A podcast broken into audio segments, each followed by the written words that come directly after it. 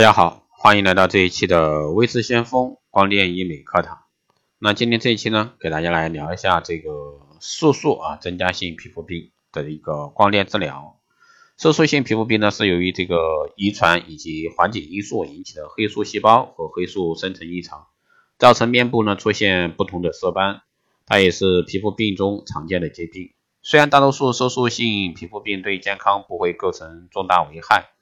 但有碍美容，由此呢对患者造成精神上的压力，影响其工作、学习、生活等。因此呢，色素性疾病的治疗已经成为全世界重点研究的一个课题。那色素性色素产生的一个基本知识，我们先来了解一下。人类皮肤呢可以呈红、黄、棕以及黑色，其中这个以下三种因素决定人的一个肤色。第一呢是表皮深部所含黑素颗粒、胡萝卜素的多寡以及分布情况。第二呢是皮肤血液内啊这个氧化与还原血红蛋白的一个含量。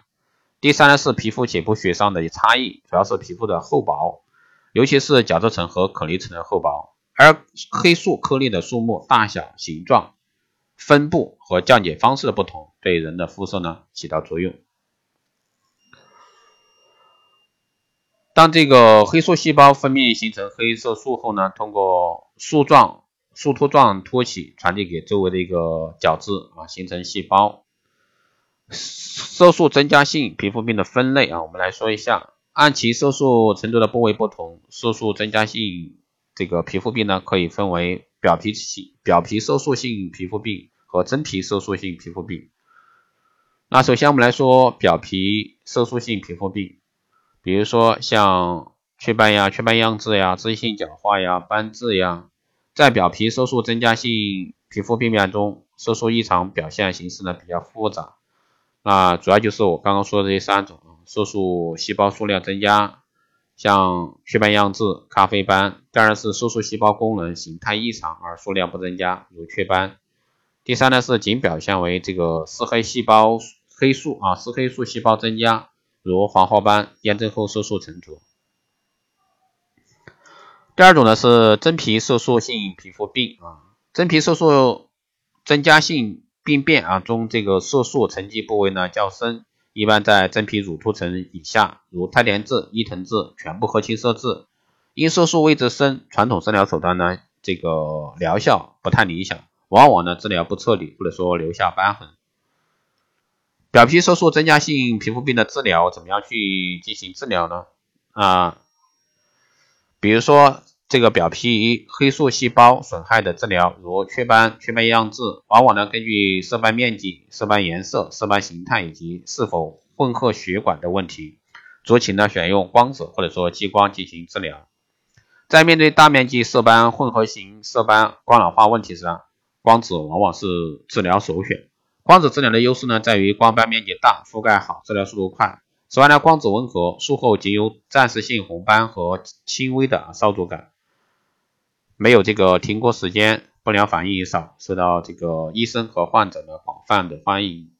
为了保证光子安全性的一个同时提升疗效，光子技术呢也正在进行这个更新迭代。目前最新一代的光子，这个是这个 DPR 啊精准光。DPR 呢是一种窄谱光子，能集中在靶射基啊吸收高的一个波段。一百纳米的波段，目前呢有五百到六百纳米、五百五到六百五十纳米两种。由于波长优化彻底，黑色素吸收率显度高于传统的 IPR 两倍，祛斑呢更彻底，对淡斑、杂斑有明显的优势，对比传统的宽谱 IPR 效果呢更强，疗程更短，同样安全。一般来说，DPR 治疗雀斑、日晒斑、脂溢性角化。等只需要两到三次啊，这个疗程就可以取得比较好的一个效果。在治疗雀斑样痣时呢，需要六到八次疗程取得理想的一个疗效。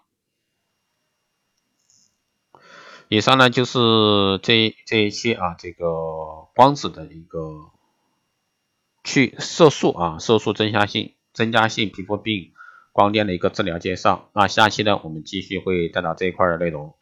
好的，以上就是这一期节目内容，谢谢大家收听。如果说你有任何问题，欢迎加微信二八二四七八六七幺三，备注电台听众，可以快速通过。如果说想报名这个光电医美课程、美容院经营管理、私人定制服务以及光电中心加盟的，欢迎在后台私信为郑相锋老师报名。那本期节目就这样，我们下期再见。